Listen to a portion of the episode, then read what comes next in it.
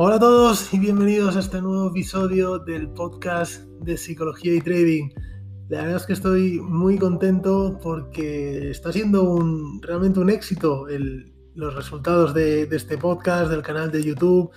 Y bueno, os agradezco vuestros comentarios, vuestras valoraciones y os animo pues a que, a que lo sigáis haciendo, sigáis suscribiendo si no lo habéis hecho ya dándole a me gusta, compartiéndolo y, bueno, en definitiva, haciendo un poquito más extensa la comunidad de psicología y trading. Eh, os recuerdo que tenéis disponible en la web eh, información sobre el curso de trading, donde hablamos de, bueno, de todos los temas que hablamos aquí en los podcasts y muchísimos más. Información también sobre las mentorías que hacemos, que cada vez somos más y, la verdad es que bueno, está dando un resultado buenísimo en, los alumnos que, con los que estamos trabajando. Y no me enrollo más, no me enrollo más porque hoy vamos a hablar de un tema muy interesante, una duda que suelen tener todos los traders, eh, y es decir, oye, ¿qué tipo de gestión hago? Si una gestión activa o una gestión pasiva. Y esta pregunta eh, nos la solemos hacer una vez tenemos superada, o al menos de forma teórica, la fase eh, en la que las entradas ya las tenemos más o menos dominadas, ¿no? Y entonces es cuando tenemos que empezar a trabajar en cuándo salir de una posición. Eh, parece que, que, pueda ser algo mm, sencillo, pero realmente saber cuándo salir de una posición a veces es mucho más eh, complicado que la propia entrada, porque para la entrada tenemos unos patrones de entrada que nos marca nuestro plan de trading y que simplemente tenemos que ejecutar. En cambio, las salidas generalmente optamos por una valoración más, eh, digamos, subjetiva o incluso emocional y que eh, no hace que lo tengamos tan establecido. Para ello, tenemos mm, dos formas distintas de operar lo que llamamos gestión activa y lo que conocemos como gestión pasiva. Generalmente cuando escuchamos eso de gestión pasiva parece que es algo como que no va con nosotros, ¿no? La palabra pasivo tiene ciertas connotaciones negativas y que pueden dar a entender que no estamos tomando decisiones y, que nos da igual lo que suceda, ¿no? Y la verdad es que nada más lejos de, la realidad. Una vez entramos en una operación, una gestión activa significa que somos nosotros quien cerramos la posición en función de lo que vemos en mercado. Eh, y aquí influye un factor muy determinante que también se debe trabajar, que al igual que hablábamos de las entradas, y es la importancia del salir eh, de una posición. Si optamos por una gestión pasiva, eh, perdón, por una gestión activa, enfrentarnos de nuevo a nuestras emociones. Es posible que hayamos aprendido a dejarlas a un lado antes de tomar nuestras entradas y hayamos conseguido ser fríos en esos momentos. No obstante, al estar dentro del mercado esas emociones pueden volver a surgir de nuevo y por tanto es un aspecto que debemos trabajar. Vamos a ver las diferencias entre ambos tipos de gestión en nuestro trading, tanto cuando la posición está en pérdidas como cuando la posición está en beneficios. Cuando la posición está en pérdidas, bueno, aquí la verdad es que no hay discusión, eh, es el más sencillo de todos, bajo mi punto de vista, siempre debemos realizar una gestión pasiva cuando estamos en pérdidas, es decir, no podemos reducir nuestro stop y mucho menos aumentarlo. Este punto ya está decidido antes de entrar al mercado y es un riesgo que ya hemos asumido de antemano. El riesgo está establecido en nuestro plan de trading y por tanto no tenemos por qué modificarlo. Así que en este aspecto un claro punto para la gestión pasiva. En cuanto a la gestión activa o gestión pasiva en beneficios, bueno, pues aquí viene el gran problema. ¿Cómo sabemos si el precio va a seguir o se va a girar? Como decía, una gestión activa tenemos que estar muy pendientes de la evolución del mercado y buscar patrones que contradigan nuestras entradas para salir de la operación. Em, yo siempre digo lo mismo, ¿no? Y sería incluso eh, una vez que estamos dentro del mercado y queremos salir de la posición porque pensamos que el precio se puede girar, eh, yo me haría la pregunta de, en este momento, yo si no estuviera dentro del mercado, ¿tomaría la posición contraria? Si la respuesta es sí, pues creo que es un claro motivo para eh, cerrar la posición.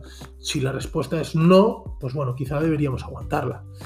Si hacemos una gestión activa, un error habitual suele ser decidir salir de una posición cuando llevamos X puntos a nuestro favor, ¿no? que consideramos adecuados. Esto es un tema totalmente subjetivo. Eh, influyen multitud de factores. El lotaje no es lo mismo operar en cuanto a pérdidas monetarias a un euro el punto que a 25 euros el punto. Entonces, mm, esto también nos puede eh, influenciar a la hora de tomar nuestras decisiones. Como digo, es un tema totalmente subjetivo y en una gestión activa debemos buscar esas razones técnicas para salir del mercado. Sin duda es un tipo de gestión muy rentable para traders más expertos y con una amplia visión de mercado, pero no apta para todos los traders y sobre todo no apta para aquellos traders que todavía no saben controlar sus emociones. Como ejemplo, bueno, pues imaginemos que tenemos el precio con 30 puntos a nuestro favor y dos velas después se nos coloca en más 15 puntos.